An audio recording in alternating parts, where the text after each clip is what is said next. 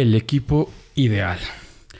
Hola, ¿qué tal? ¿Cómo estamos? El día de hoy tengo un tema bien interesante, pero también bien ideal, que sin duda todos quisiéramos tener en el momento que tenemos la posibilidad de liderar un grupo de personas. Y este capítulo número 6 de Charla entre amigos, Factor Humano, va dedicado a ese equipo ideal que todos quisiéramos tener y que tal vez alguna vez hemos tenido, como es mi caso, la verdad es que fue una experiencia muy, muy, muy placentera en el sentido de disfrutar el trabajo, muy placentera en el sentido de crear, muy placentera en el sentido de mantener un control de indicadores, de tener una actividad muy definida, de tener resuelto la gran mayoría de las situaciones que nos implican liderar un grupo de personas, en, este, en esta ocasión, o en el rol de, gerente de recursos humanos, pues liderar el factor humano en una organización. Y aunque pareciera un poco idealista, alguna vez tuve esa posibilidad y esa gran experiencia de tener el equipo ideal. Esta experiencia debe de tener aproximadamente 15, tal vez 18, 18, no estimo más de 20 años que una gran, gran empresa mexicana a nivel internacional en estos momentos, pues me brindó. Si recuerdan el capítulo anterior, el capítulo 5, que hablaba de desarrollo, fue precisamente en esta compañía donde tuve esa experiencia, ese plan de desarrollo que mi líder me generó rápidamente en un pintarrón de, de una oficina, cualquiera como la que ustedes tienen, colegas, y que me cumplió todas esas posiciones, todo ese plan que a la vista eran más o menos 10 años, todo lo que ahí plasmó en ese pintarrón, mi jefe o este líder, se cumplió. Es decir, es una empresa muy ocupada y preocupada por el desarrollo de su gente y con muchísima claridad en, en qué paso seguir, paso uno, paso dos, y cada vez que vas teniendo más experiencia, vas afinando y madurando más tus habilidades el paso 3 viene con, más complejidad, pero ya estás listo, ya estás preparado. Y es una escalera ascendente bien interesante con ese toque de desarrollo, de inversión al talento y que el tutor principal es tu líder, tu jefe inmediato. Sin dudas hay, hay alrededor todo un equipo de, de capacitación, de entrenamiento, de desarrollo. Pero en esta organización mexicana, como les repito, siempre fue muy, muy importante que, hubiera esa congruencia de que el líder fuera el formador y tutor de, cada uno de los integrantes de su equipo. Y bueno, en mi rol de alumno lo puedo decir con, con toda certeza y sobre todo con toda verdad que así fue y, y, seguramente lo han madurado y seguramente siguen creciendo gracias a esa gran visión al factor humano. Tiene una frase muy, muy, muy padre que dice ser una empresa altamente productiva, pero al mismo tiempo plenamente humana. Mantener ese equilibrio siempre será básico tanto para las empresas, porque obviamente al final generan riqueza, generan ganancias, es una forma de generar eh, un servicio, pero también sin dejar de lado y en la misma proporción el factor humano. Pues bien, en esta organización o en esta planta en especial, cuando yo llegué, tengo que ser franco, no lo formé yo.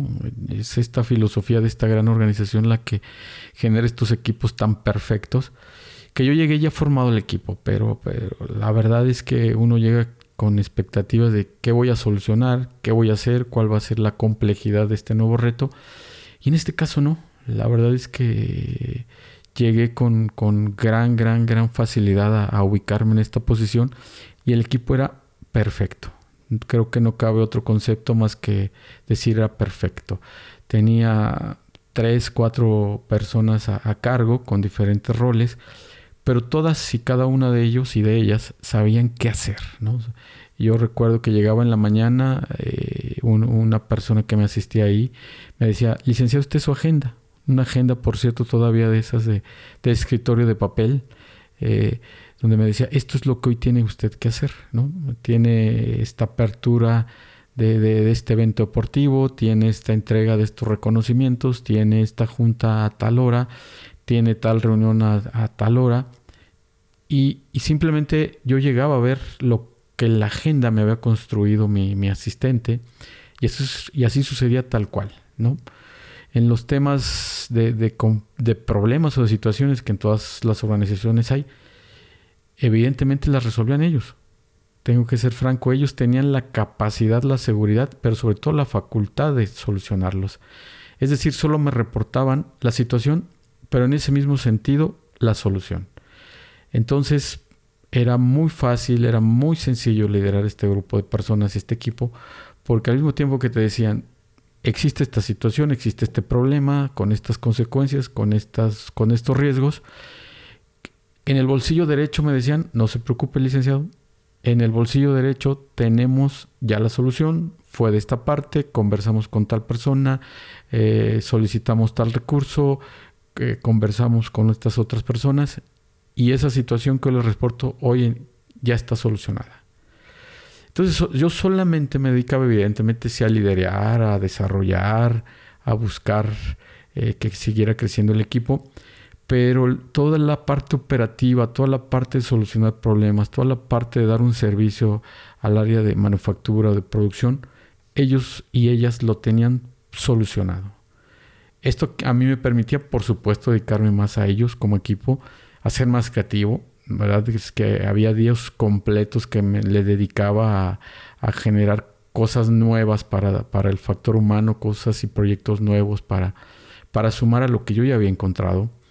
Y, con esa tranquilidad que te da que no va a haber un sobresalto en el día, que no va a haber una situación no planeada que tengamos que salir corriendo de la oficina a solucionar. Y esto se lo debo a un gran amigo, un gran amigo que probablemente escuche también este podcast eh, Factor Humano Charla entre Amigos, el buen Alex, que ojalá en alguno de estos episodios pues pueda traerlo, ¿no? Que nos, que nos pueda compartir cómo es que desarrolló, generó, creó este equipo, que, a mí solamente me lo heredó, tengo que ser muy sincero en ese sentido, pero que aprendes muchísimo de estos equipos porque también en algún momento dado, y creo que es en la mayoría de las situaciones, no tenemos el equipo que quisiéramos en el sentido de sus habilidades para solucionar temas, este, solucionar problemas. A veces hay que subsidiar su trabajo cuando no tenemos a un equipo con las capacidades total y absolutamente desarrolladas y afianzadas en una organización. Y obviamente eso depende de nosotros, ¿no? Sin duda tenemos una corresponsabilidad al, seleccionar o al definir quiénes serán parte de nuestro equipo, pero gran parte de los equipos los heredamos, ¿no? A mí me tocó una gran fortuna en ese sentido y, realmente solo fui a aprender en esa experiencia, aprender de la organización, aprender de la ciudad, aprender de esa planta y esa área productiva en especial. Y, no tener que estar, eh, pues, en las manos con, con varios balones, con varios pelotitas tratando de, equilibrar la situación, que creo que es la mayoría de las situaciones en las que nos pueden en este momento estar sucediendo en nuestras experiencias actuales, a ustedes colegas del factor humano, probablemente estén más en el B que en el A. El A es el que les comentaba, mi equipo ideal, y probablemente hoy en día no lo hayan tenido ustedes, probablemente pueda ser hoy en este momento una fantasía lo que hoy les estoy contando, pero no.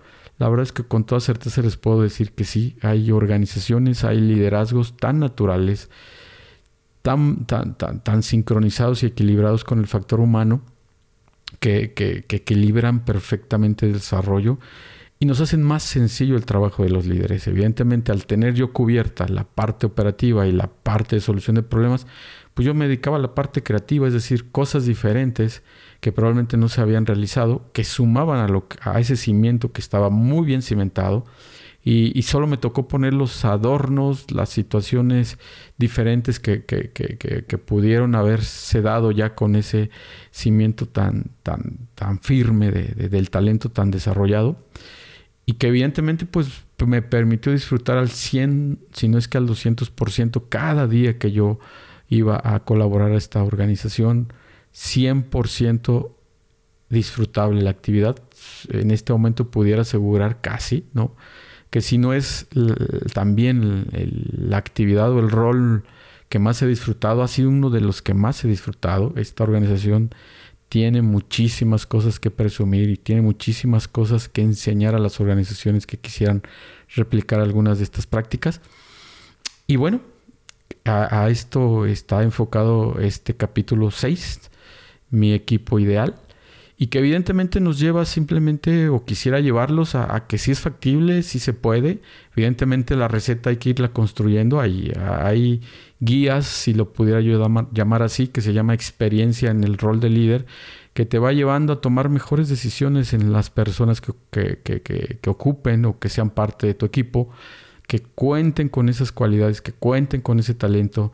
Diría yo que, que, tenga más facultades que uno mismo como líder, porque eso nos permite la solución de grandes cosas y no subsidiar el trabajo cuando nuestros miembros de nuestro equipo por alguna otra razón no están con esas facultades, con esos desarrollos, con esas habilidades.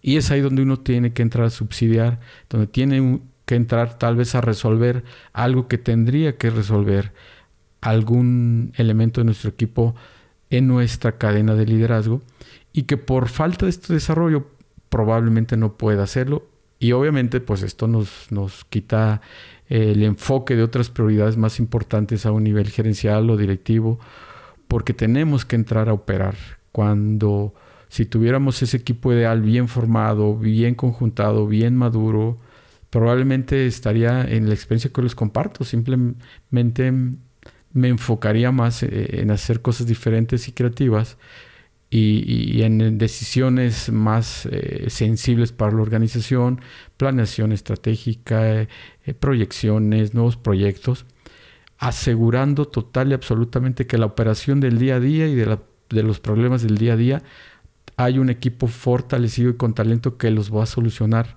sin ningún problema y que simplemente me va a decir, esta es la situación, este es el problema, pero no se preocupen, de este lado le traigo lo que pasó y cómo fue resuelto. Y, simplemente reportear lo que sucedió, pero sobre todo la solución a cada una de las situaciones que se pudieron haber presentado. Entonces, pues es factible, es posible y creo que dentro de los siguientes capítulos, seguramente hablaremos poco o mucho de cada uno de estos tips, de estos pasos que, aprendí en esa organización y que me llevaron también a construir equipos así de, tanto apoyo y soporte para mí como líder, pero en especial este que, que yo encontré y ha hecho, la verdad, mis, mis respetos. Ojalá mi, mi, buen amigo Alex esté escuchando y tenga yo la oportunidad de, de, invitarlo y que esté aquí platicándome un poquito más de cómo lo hizo, cómo lo realizó, cómo construyó, cuál era su filosofía, sus tips para, para que su equipo funcionara de esa manera tan perfecta. Es, es realmente admirable poder tener la facultad como líder de ser ese mentor de todos y cada uno de tus colaboradores que al final te van a hacer la vida más fácil y a que te dediques a actividades más sensibles y de mayor prioridad para las organizaciones a la cual podamos estar aportando en este momento, liderando en, la parte y en el liderazgo de, los departamentos del factor humano. Pues hasta ahora simplemente quiero compartir esta experiencia. Seguiremos subiendo más podcasts, seguiremos compartiendo más experiencias. Viene también la etapa de compartir esos ejemplos reales de la vida real, compañeros y, algunos otros colegas que, ya se están sumando a, venir a compartir este podcast, charla entre amigos. Por el momento, eh, muy agradecido por, por, escucharnos, por tener esos tiempos, tal vez eh, en lo que estás haciendo alguna actividad deportiva, en lo que vas manejando de casa al trabajo, del trabajo a casa que tengas el tiempo, pero sobre todo el interés, ¿no? Y que realmente te dé una solvencia de cómo operar en el factor humano con estas experiencias eh, que de manera mm, muy natural han sucedido en mi vida profesional y que de esa manera tan natural creo que puedo compartirles. Tenemos mis redes sociales que también ya he referido ahí en mis en mis otros capítulos y que obviamente seguiré refiriendo en la medida de que nos sea posible seguir generando más contenido. Muchísimas gracias por estos minutos. Espero que te haya sido de mucho, de mucho motivación, de mucha inspiración este, este, tip, este tema en especial. Seguiremos subiendo temas de, más actualidad para seguir generando más apoyos y soporte para los líderes del factor humano. Ha sido para mí un gran, un gran placer seguir generando este tipo de contenidos. Y evidentemente siempre es agradable ver los comentarios, ver cómo se replica, ver cómo comparten esta información y en especial este podcast con, con alguien más. Es, es algo que, que, realmente potencializa eh, este tema de compartir el conocimiento a través de esta herramienta que se llama podcast y que puedes traducir y replicar en cualquiera de otras redes sociales sin ningún problema. Mi nombre es Rafael Villanueva, este es el podcast Factor Humano, capítulo 6.